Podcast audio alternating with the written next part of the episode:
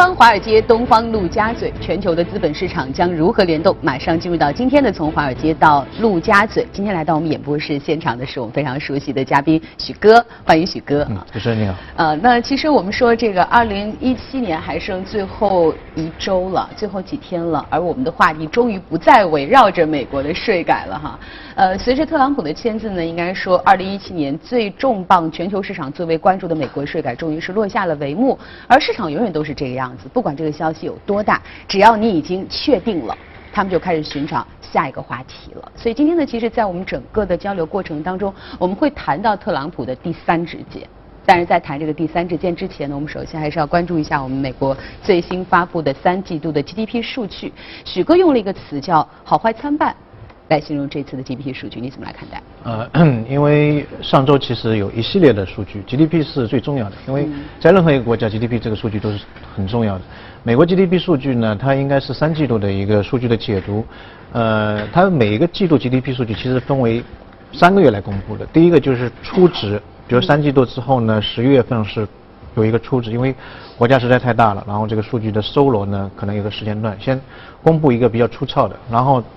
呃，十一月份中间那个月份再公布一个中间的值终止，然后，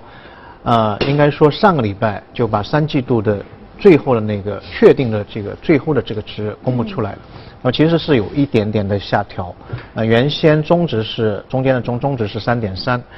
呃，结果上个礼拜公布出来的那个最终的那个值是三点二。三点二。啊，当然预期也是三点三，就是稍微不及预期那么一一丁点儿。但其实达到三已经非常非常非常，应该说是一个高速的一个一个增长，而且关键是在于二季度的这个 GDP 数据是三点一，一个是比二季度高一点点，第二个呢就是连续两个季度超过了百分之三，啊百分之三刚才您讲的就是是一个非常对对美国来说是一个非常快速的。对整个西方的对整个发达国家来说已经它的这个底盘也整个经济总量也是非常大。另外一个呢，我不知道。呃，您您有没有印象？就当时特朗普上台之后，他有一个政府的预算，这个预算的过程当中，他把那个 GDP 的增长，他说了一句话，就是美国的 GDP 的增长或者经济的增长要重回百分之三，啊，那这句话其实不是一个呃乱讲的，为什么为什么不是三点一或者二点九或者百分之四呢？因为它的那个税改之后会造成很大的一个财政的一个缺口。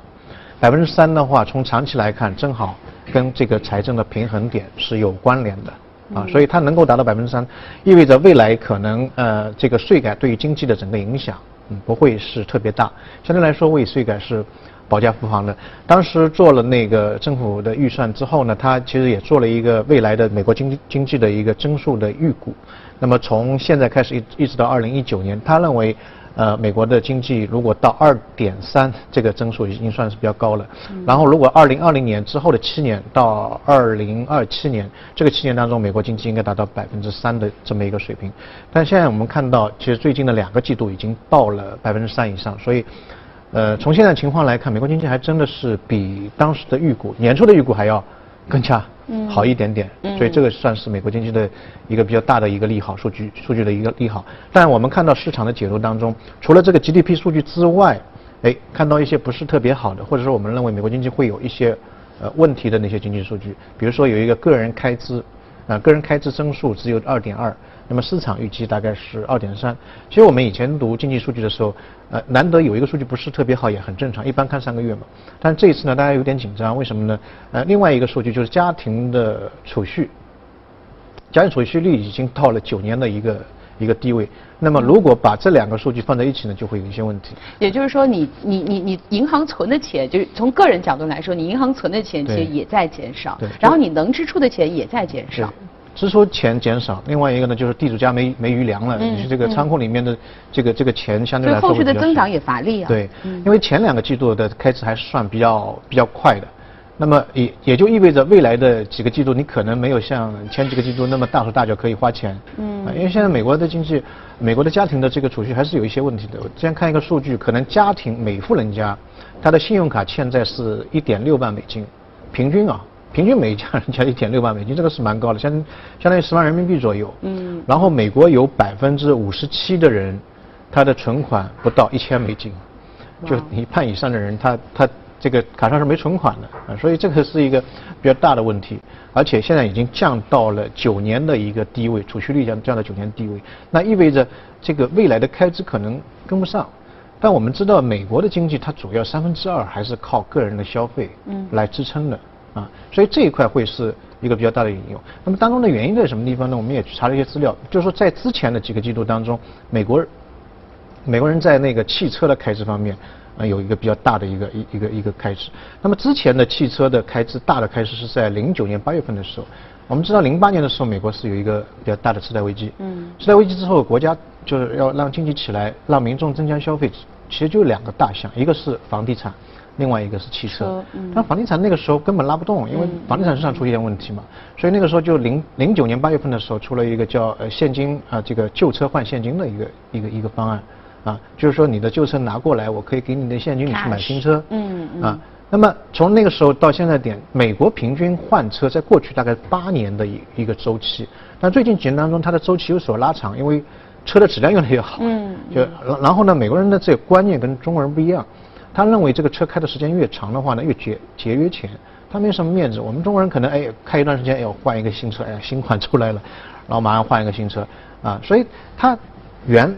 从这个周期上来看，理应是到明年或者后年才开始出现那个旧车换新车，因为零九年开始的嘛，那十年的话要要到这个一九年。但是大家知道，今年呃这个夏天和秋天的时候有一个飓风，百年不遇的飓风，嗯嗯，所以飓风就造成了很多的汽车辆，大概据统计有三十万辆的汽车就在这个灾难当中被损毁了。损毁之后呢，就造成哎它的换车就。这个季节或者说它的时点，整个周期就提前开始了。那么一旦换车的话，就造成整个储蓄率啊，就大幅的一个出现的出现了一个下滑。所以这一点来看的话呢，哎，这算是美国经济数据当中在最近当中一个比较大的瑕疵。大家都认为，那未来是不是会造成这个开支的一个下降？开支下降会造成 GDP 三分之二的因素会。嗯，有有所减弱。那许哥，我觉得结合刚才你说的这两点哈，第一个你刚才说到了，就是呃，现在我们这个百分之三的这个增长，其实对于特朗普推出税改是非常重要的，可以说是为税改保驾护航。另一方面呢，其实个人在家庭的储蓄和个人支出方面可支配的这个金额其实都不太多。嗯。如果把这两个结合在一起，是不是也可以说，其实特朗普这次推出税改是天时地利人和？对。一方面是有天时，就是这百分之三的这样。一个 GDP 的增速为它保驾护航。另一方面，其实对于个人、对于家庭来说，也需要通过这个税收的减免来适当的增加他手上所能拿到的钱。嗯，你讲的非常好。那一个方面就是说，哎，个人以后的这个所得税肯定是降低了嘛？那税改之后，第二个大家可以看到，呃，因为特朗普的这个税改，造成现在很多企业，美国美国银行啊、美林啊啊，还有富国银行啊，它开始给员工。发一个一次性的红包，啊，一千美金的一个大的红包。那么这个这个红包是久久旱逢甘雨啊，就一下子就这个储蓄率又可可能又出现了一个上涨，又激发他的一个用钱。你刚才说到，其实百分之五十七的美国人好像家庭储蓄都不超过一千美金，这一下子其实对于很多家庭来说，其实是一笔不少的收入。非常大，而且关键现在美国民众个人的消费者信心指数是处于一个历史的高位。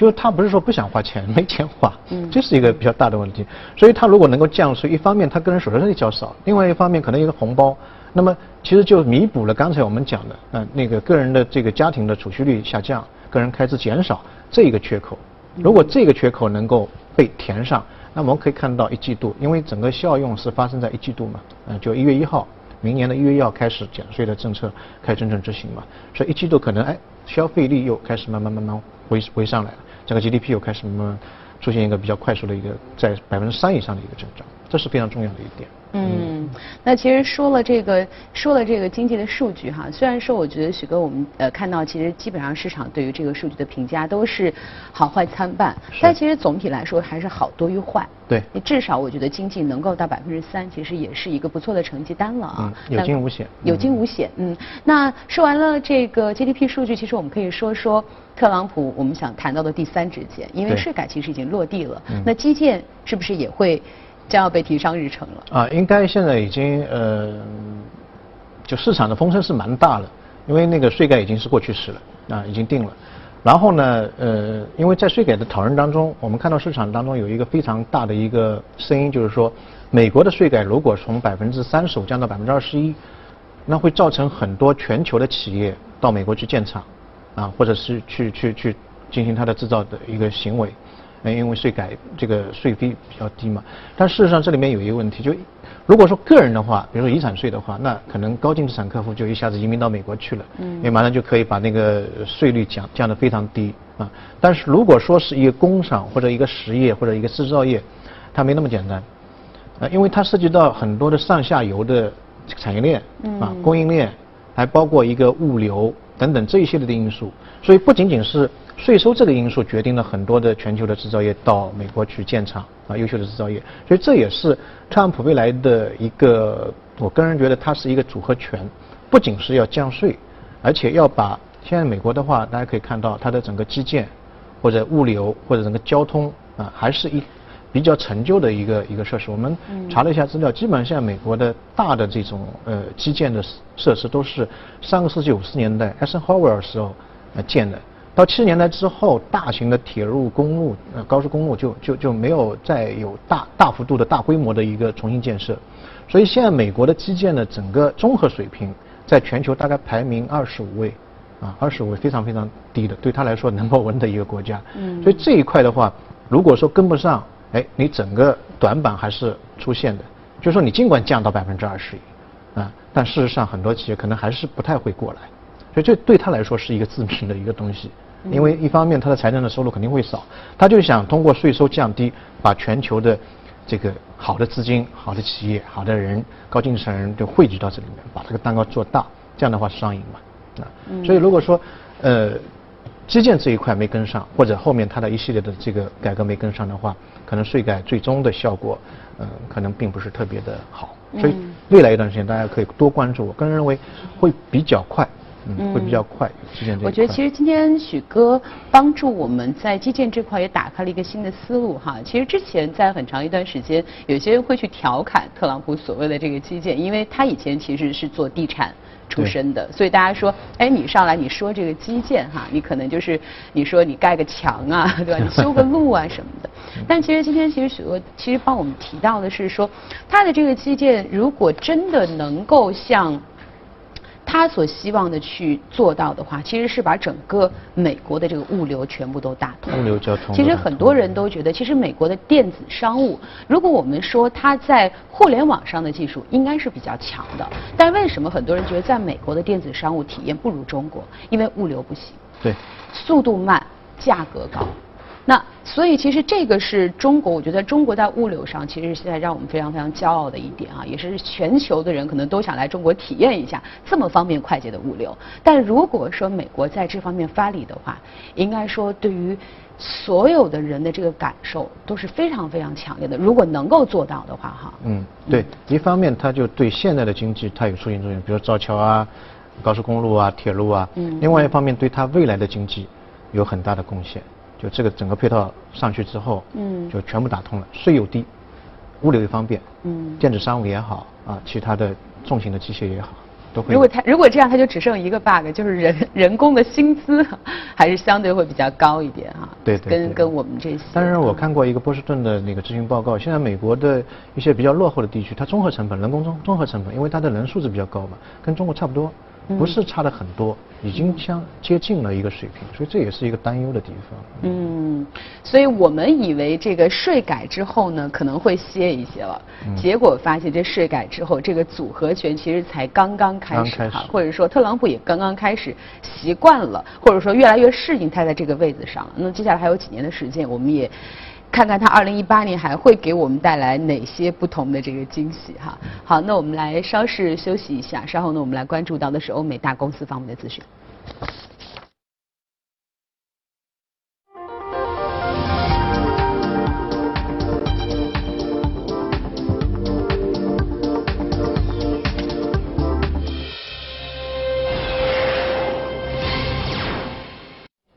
我们继续来关注一下公司方面的相关消息。美国芯片巨头高通公司已经获得了在加州公路上测试自动驾驶汽车的许可证。高通汽车产品管理副总裁道格尔说呢，高通希望成为自动驾驶领域的关键的参与者。他表示，高通已经开始在公司总部所在地圣迭戈县对福特汽车展开实地的测试。这车型呢配备了高通的芯片。他表示呢，类似的技术测试还将在美国密歇根州、中国、德国、意大利以及日本来进行。iPhone X 的 Face ID 所使用的 True Device 技术可能会出现在下一代的安卓可穿戴设备上。日前呢，谷歌发布了一系列的概念草图，草图显示呢，未来的可穿戴设备可能会使用与 iPhone X 类似的 True Device 雷达，从而让智能手表等移动设备变得更加实用。而在使用这个设备的时候呢，用户可以通过不同的手势来命令电子设备去实现。不同的操作。美国最大的餐饮连锁公司赛百味已经连续两年大范围的关店。数据显示呢，二零一六年赛百味在美国关闭了三百五十九家门店，而今年这个数字是九百零九家，几乎是此前一年的三倍。还有超过百家门店处在倒闭的边缘。赛百味呢，采取加盟制的经营，是美国拥有门店数量最多的快餐店之一啊。即便已经关闭了千余家的店面，赛百味目前在美国还是有两万五千多家门店，而麦当劳在全球也只有三万七千家门店。但如今呢，这个庞大的加盟快餐王国正深陷于经营不善的漩涡之中。以色列监管部门负责人近日表示，将提议制定监管措施，禁止与比特币和其他数字货币相关的企业在特拉维夫股票交易所上市。另外，苹果在欧洲申请了一件智能服装智能纤维专利。苹果在专利申请材料当中表示，智能纤维可以用于电子设备可以去除的外壳、腰带、腕带、头带、设备中可以去除的盖子、带有背带的背包啊，甚至是智能服装和智能沙发当中。更为重要的是，智能纤维可以应用在臂带、钱包、袖套、口袋，或者电子设备可以插入的其他结构，比如说服装、帽子、腰带。还有椅子、沙发的坐垫等等。那苹果在欧洲申请智能纤维专利，服装、沙发都可以智能化。法国电力公司近日同阿海法集团签订了核反应堆业务股权购买最终协议，收购了阿海法集团旗下的一家子公司核反应堆业务百分之七十五点五的股权。核反应堆业务包括反应堆的设备、核燃料设计与制造，以及为设立核设施基地提供服务等等。法国经济部长勒梅尔表示说：“此次交易令法国电力公司成为核电领域的领军者，这对法国能源独立、核电原材料安全和非碳发电至关重要，也为法国核电出口提供了强有力的支撑。”好，公司方面消息就这些。以下进入今天的美股放大镜。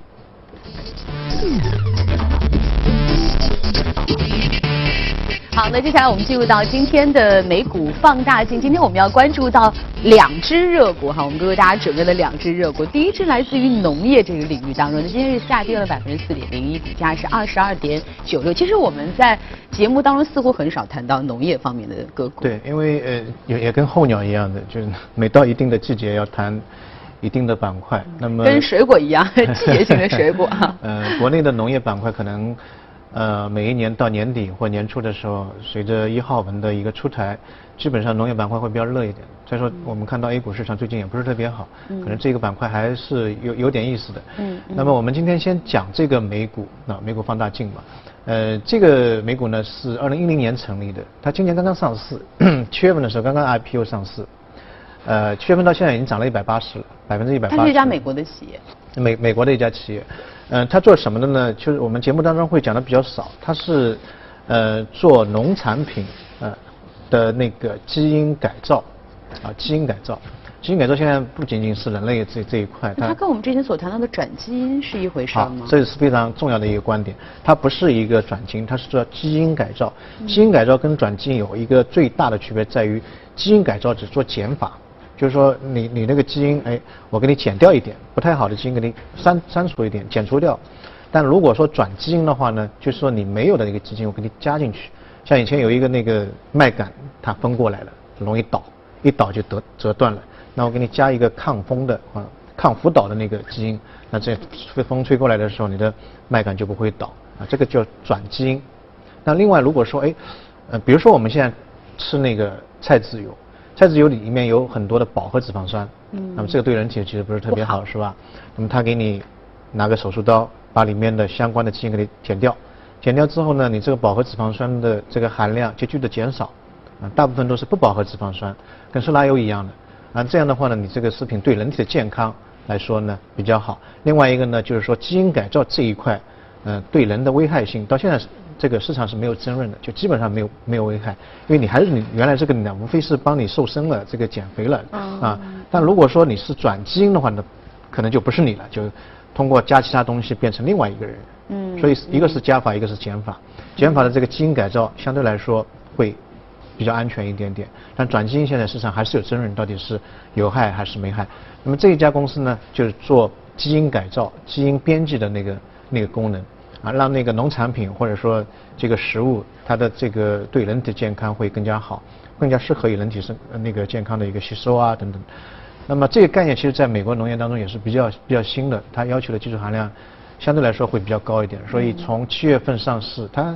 也七个多亿美金，也不算是小的一家公司。七月份上市之后呢，就市场相对来说比较热捧。啊，我们看到百分之四的下跌，其实对它的整个股价上涨来说基本上不是个事儿，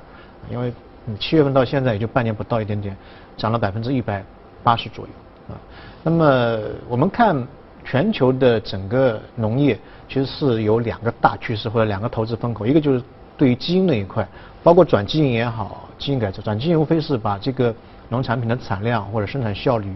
提高很多啊。然后这个基因改造可能会更加适合于人人类健康这一块现在。发展也是相对来说比较好，很多的资金都在投资在这一块当中，是未来未来人类的这个粮食的一个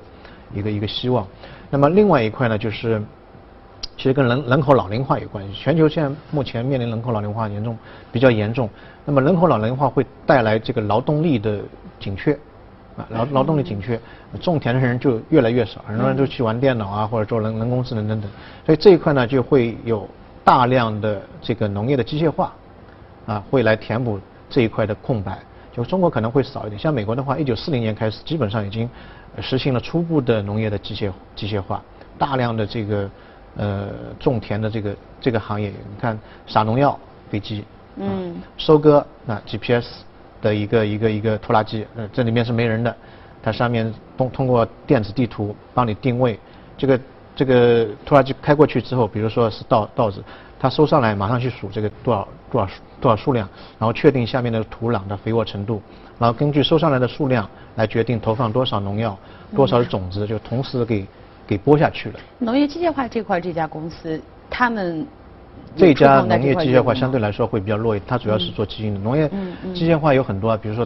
德尔，嗯美国有一家叫德尔，他做的那个。那个拖拉机，这个轮子就可能两个人那么高的那种那种拖拉机，收专门收割玉米的。嗯，所以许哥一方面是刚刚跟我们说的，这是关于整个这个美国的农业，甚至由美国影射到全球农业未来的一个趋势。未来的一个非常大的趋势，而这个是刚性的、不可逆转的。嗯嗯。因为现在嗯，我们谈到中国的话，现在的中国的整个农业机械化程度相对来说比较低一点。我看了一个资料，一个美国的这个农业的人，这个劳动力，呃，它可以种四百五十亩英亩的那个。那个地四百五十一亩什么概念呢？大概折合中国的亩是两千七百亩，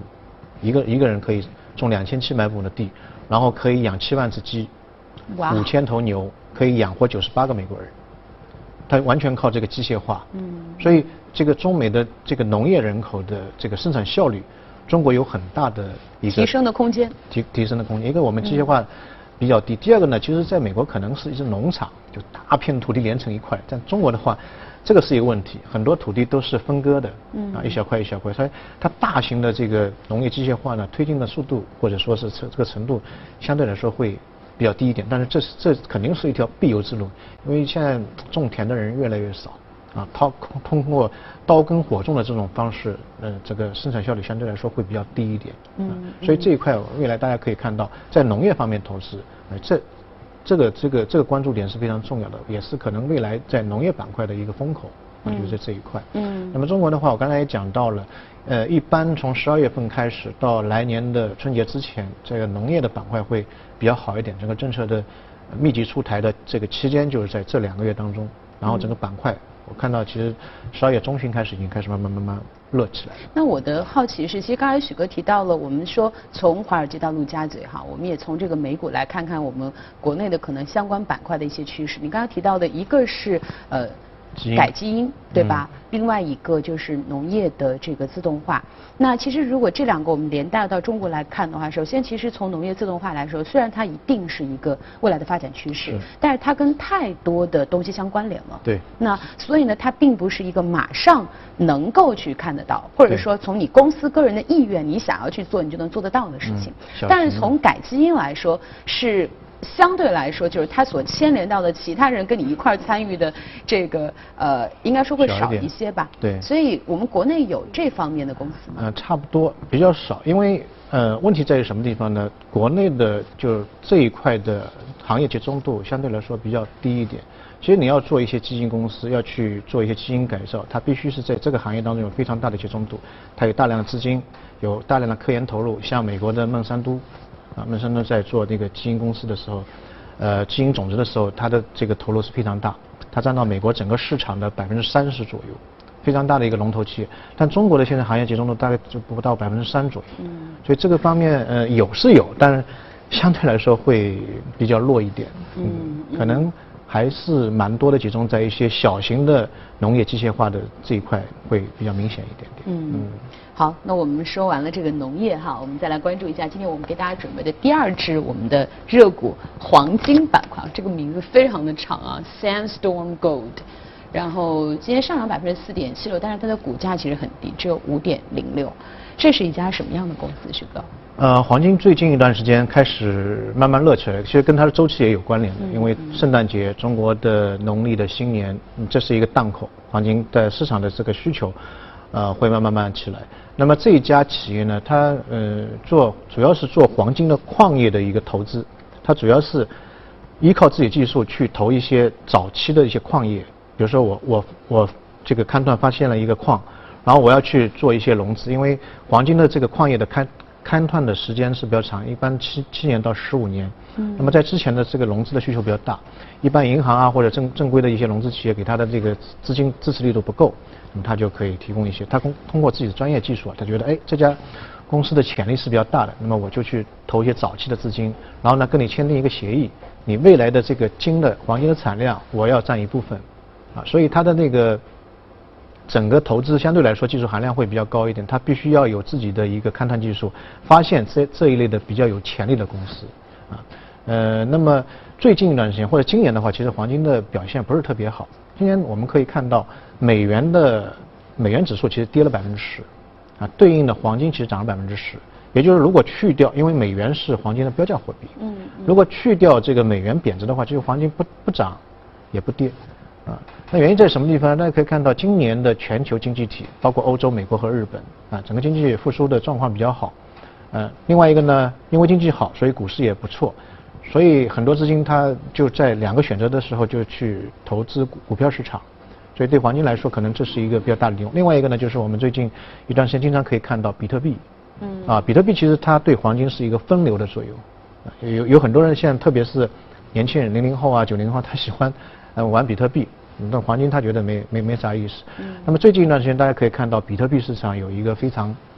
大幅度的一个波动，呃，上周也是从一千呃一万六。一下子跌到一万一千一百六十，啊，大幅的波波动，所以未来一段时间当中，大家可以看到，比特币市场的一个动荡，可以造成可能造成黄金市场的一个